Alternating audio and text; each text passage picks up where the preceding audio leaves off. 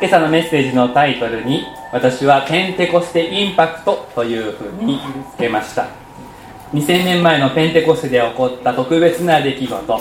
先ほど紙芝居で一緒に読みましたけれどもそれが今日まで覚えられ祝い続けられている。これは考えてみるとすごいことではないでしょうか。2000年今教会ではよく2000年2000年2000年前と言いますけれども日本の歴史を調べてみればですね日本の歴史で2000年前縄文時代です。その縄文時代から今日まで2000年毎年繰り返し言われているんですね。日本の歴史の教科書の初めの時にはもうすでにペンテコステは言われていてそして今まで言われている。すごい時代歴史の厚みだなというふうに思います。もう言わなくても言わなくてもいいかなと自然消滅することがありませんでした。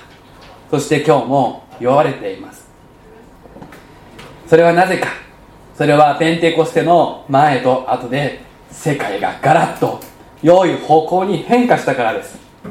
この日に起こったことが歴史を変える強いインパクトを持ちそしてその力は今にまで影響している。そしてその良い力をここにいる私たち一人一人全ての人が受け取ることができるからです。このインパクトは現実を無視した夢物語ではもちろんありません。今朝共にお読みした聖書は18節に「今の時の苦難は」と始まります。この文章はそもそも使徒パウロという人が紀元1世紀のローマに住む信仰者に宛てた手紙ですけれどもその当時、まあ、どんな苦難があったのかというのは、正確には分かりません。自然災害疫病や戦争経済的な困窮政治的な迫害さまざまなものがあったと思われます。いずれにしても当時の人たちは苦難と直面していました。しかしその苦難をも超える何かをパウロは知っておりそれを伝えようとしています。そしてそれは2000年前にそうだったという過去のことで終わらず今日まで有効な真理なのです。聖書は現実離れした言葉ではありません。しっかりと苦難という現実を見据えた上でそれを乗り越える道に私たちを導くものです。私たちは今コロナショックに見舞われています。これは後々世界の歴史を大きく揺るがした出来事として語られていくことになるでしょう。今はまだその渦中にあって全貌は分かりません。けれども全貌は分からなくてもペンテコステインパクトをひっかりひっくり返すほどのものにはならないと聖書から断言することができます。そしてコロナショックの中で私たちはさまざまな問題や課題があぶり出されたそのようなことを日頃目にし耳にしているわけですけれどもそれらのことを乗り越えていく力もまたペンテコステには秘められている。それが何かいくつかの問いかけをしながら共に探っていきたい御言葉を読んでいきたいと思っています。最初に問いかけたいことはあなた自身のことです。皆さんは自分がうめいている。そのことを知っているでしょうか？自分の心の中のうめきに気づいているでしょうか？聖書はこう言っています。23節の最後のところです。心の中でうめいています。うめくというのは苦しさのあまりうーっとこううなる低い声を発するということですね。心の中のうめきを自覚しているでしょうか？これを最初に問いたいのです。新型コロナウイルスの話の中で厄介だなと思うことはこの自覚症状のない場合が多いということですね。感染しても無症状のままでいられる。でそれはその人にとって何の害もないように思えますけれどもでもウイルスはウイルスですから別の人には大きな害を与えてしまうかもしれない。それで安全のためにソーシャルディスタンスを取るほかないというわけです。さらにです。感染が判明した後自分が重症化していくというこの自覚も持ちにくいそうです。呼吸が浅くなって血中酸素濃度が低下しているということに気づけないままあっという間に重症肺炎になってしまう方が見られるというふうに聞いています。一般的に言えば体調不良を感じるということはまあ嫌なことであって痛みに多少鈍感である方が幸せに生きていける、まあ、そういうふうに思われていた節が今まであったかと思います。けれども自覚できるということ自覚があるということはこれは辛くてもとても大切なことだというふうに思います。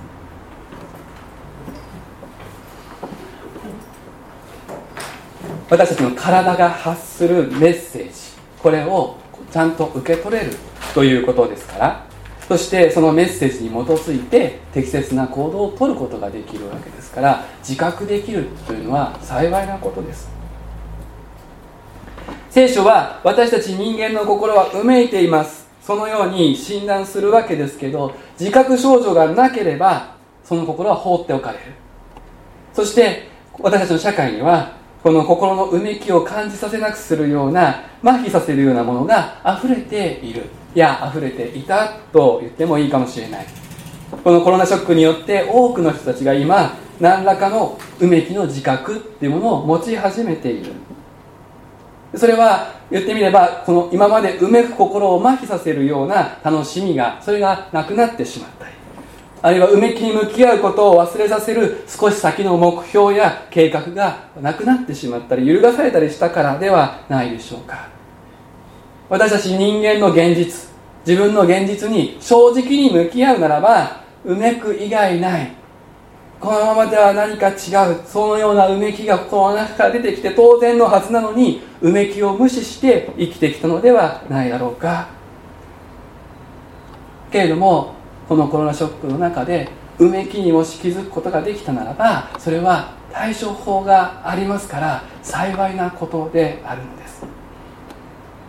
コロナショックなどなくてももう私の心はうめいている。そのことに気づきながら生きている方生きてきた方もあるかもしれません。その方にももちろん対処法がある。ということを今朝共に分かち合いたい。コロナショックコロナの問題で何より困るのは対処療法しかできないということですね。根治療法ができない。でも私たちの心のうめきの問題は根治できる。根本療根本にたどり着くことができるということが大きく違うのです。うめきというのは私たちは苦しみを感じている印でありますけれども同時に解決を探そうとする心の動きでもあります。どうしてこんなことになってしまったのかわからないけれどもでもどこかに何か解決があるはずだと信じる時に私たちはうめくのではないでしょうか。では聖書は心のうめきをもたらすさらに深くにある根本原因は何なのか何だと言っているでしょうか。私たちの大元にある問題それが何か知っているでしょうか。20節に被造物が虚無に服したとあります。難しい言葉です。虚無。しかし虚無とは恐ろしい言葉ですね。空っぽとか無駄とか無意味とかそういう意味の言葉です。そしてこの被造物この世界はこの虚無に包まれているんだ。そういう世界に私たちは生まれてきているんだ。というふうに聖書は言います。私たちは無駄とか無意味っていったものに耐えられないですよね。これをやったら何かこういう結果があると思ってたのにえ全部無駄ですか？全部無意味ですか？一体これ何のためにやってきたんですか？そういう事態に直面する時私たちは本当に耐え難い思いをする。そして必死で意味があると思うことを探し意味があると信じる行動をし計画を立て予定で人生をいっぱいにしていく。けれども砂粒が手からこぼれ落ちるように掴んでも掴んでも何も残らない現実に向き合わされやがて諦めてしまう人が多い。コロナのショックの中で自殺する人の人数が少し減ったというような報道もありますけれども減ったとはいえあるんですよね。虚無に私たちが取り込まれてしまう。全部意味がない。全部無駄だ。その心に私たちが心がもううめきを通り越してやられてしまう時私たちは生きていくことができない。体が元気ならば再挑戦もできます。けれども次第に体は衰えてくる。心も体も頭もだんだん衰えてくる。聖書はこれを滅びの束縛と表現しています。そういう中で自分が意味があると思っていたことも何だったのか分からなくなる。子育てに一生懸命だったお母さんが子供たちが育つとカラノス症候群一体私の人生は何だったのかという虚無にとらわれる。一生懸命働いてきたお父さんたちが定年退職をした後にその先何を見出すのか。何もなくてどうしたらいいかわからない。有り余る時間の中で虚無にとらわれる。これが私たちの世界の現実です。コロナ禍にあってこれらのことがより強く私たちの中ではっきりするようになってきたと言っていいでしょう。多くの人が口にはしないものの感じていること意味あるの？これは意味あるの？これは何か役に立つの？この先に未来はあるの？意味の喪失の前に私たちは直面しているのではないか。そしてそこから心のうめきが出てくる。けれどもこの虚しさと虚無はどうしようもないことではない。聖書はそう言います。世界は初めから虚無だったのではないからです。虚無が世界を覆ったのは聖書が最初の人として語るアダムがこの世界を始めた方この世界を生み出した神様に背を向けたからなんだ。聖書はそう語ります。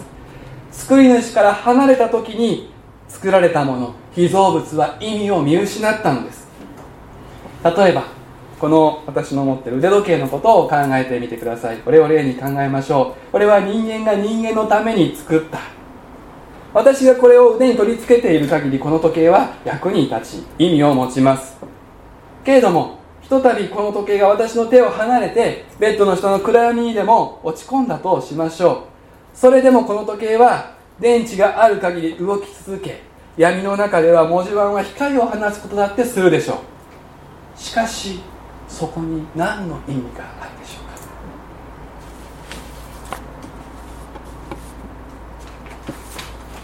作られたものは作り手と共にあって初めて意味を持つのです。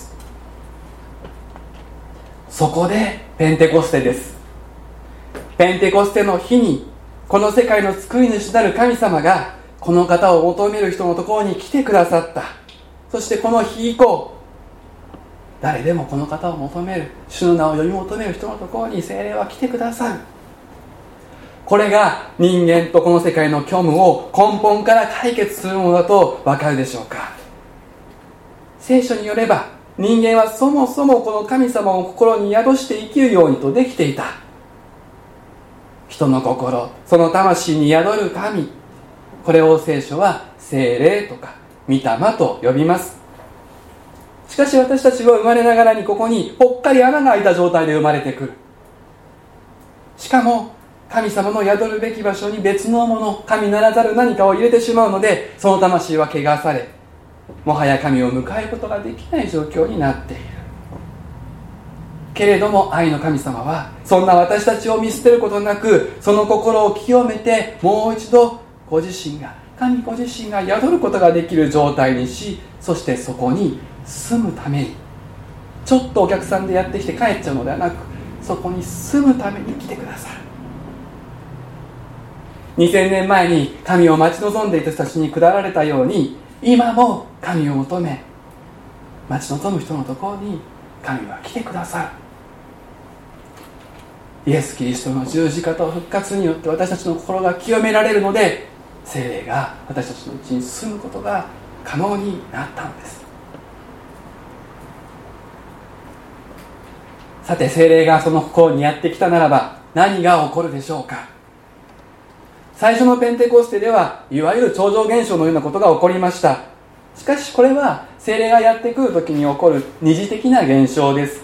神様の方でそうなさることが意味があると思われる時になさることです。翻って精霊が来られる時いつでもどこでも誰でも普遍的に何が起こるのか。そのことがここに書かれていますけれども精霊がここにやってくるとき一番大きなインパクトは何かというと望みが生まれることです。希望がその心に生まれることです。どのようにしてですか？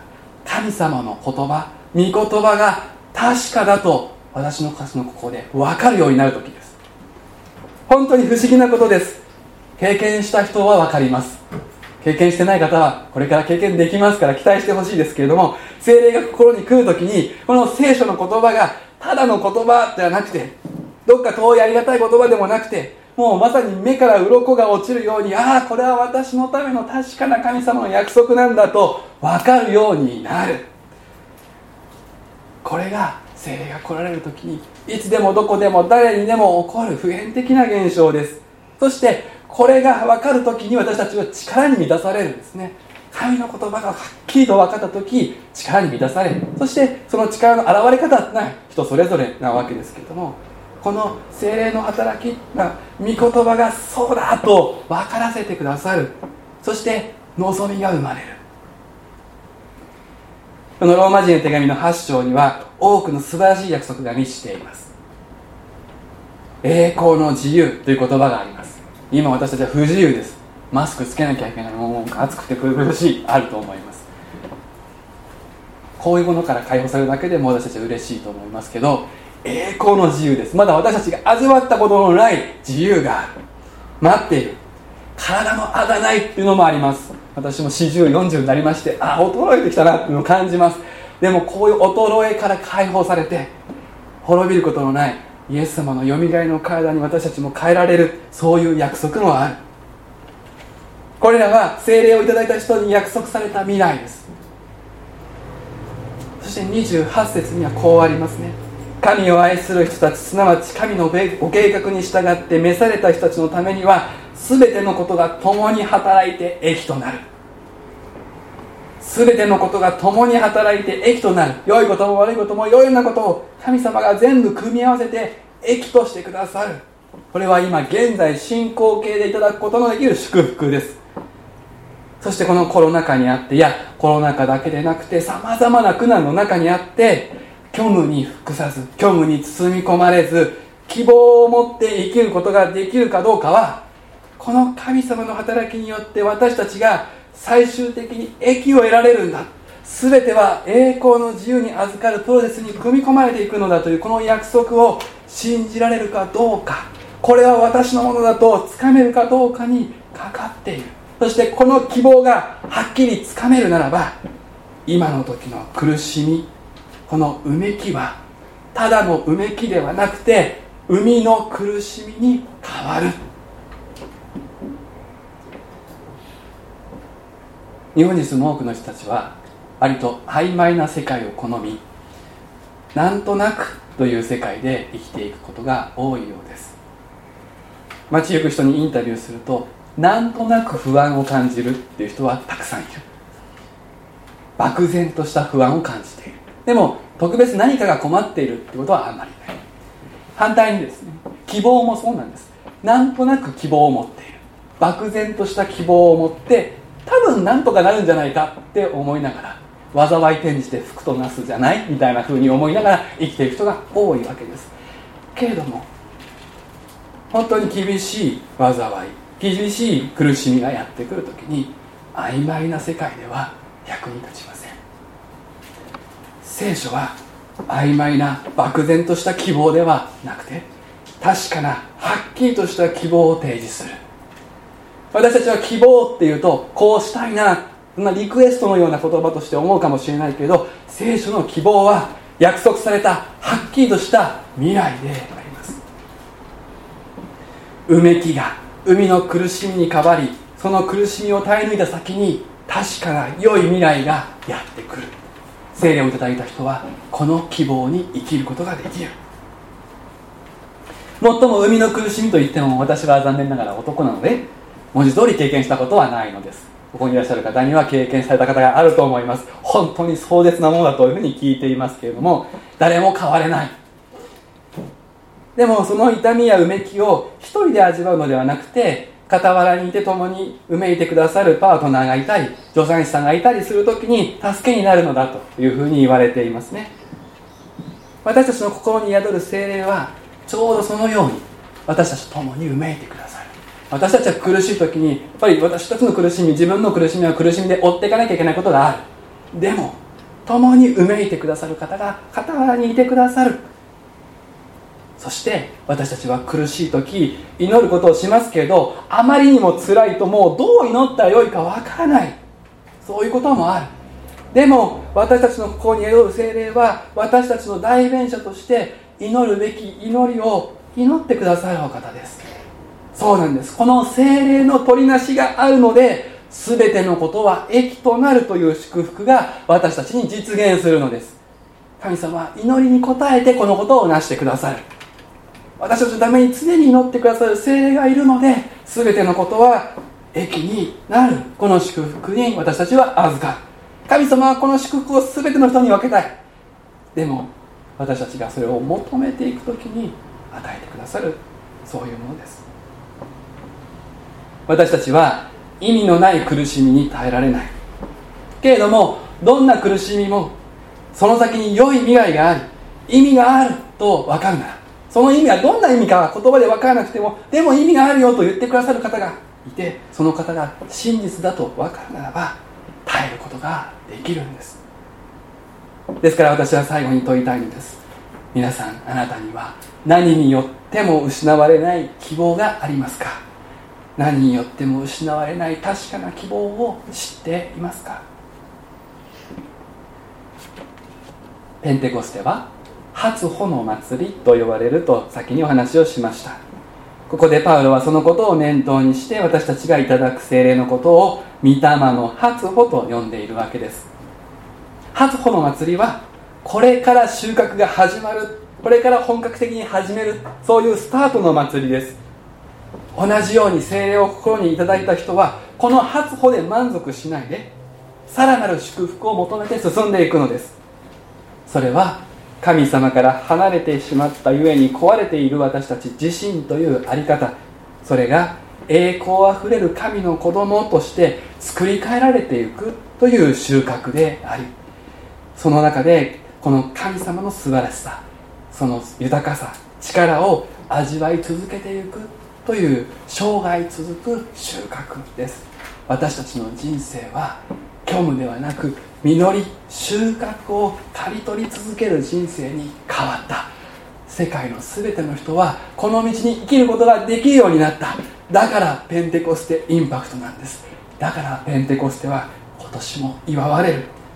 ペンテコステを祝う私たちはこの神様の広大な畑に新しい思いで今日使わされていくのです。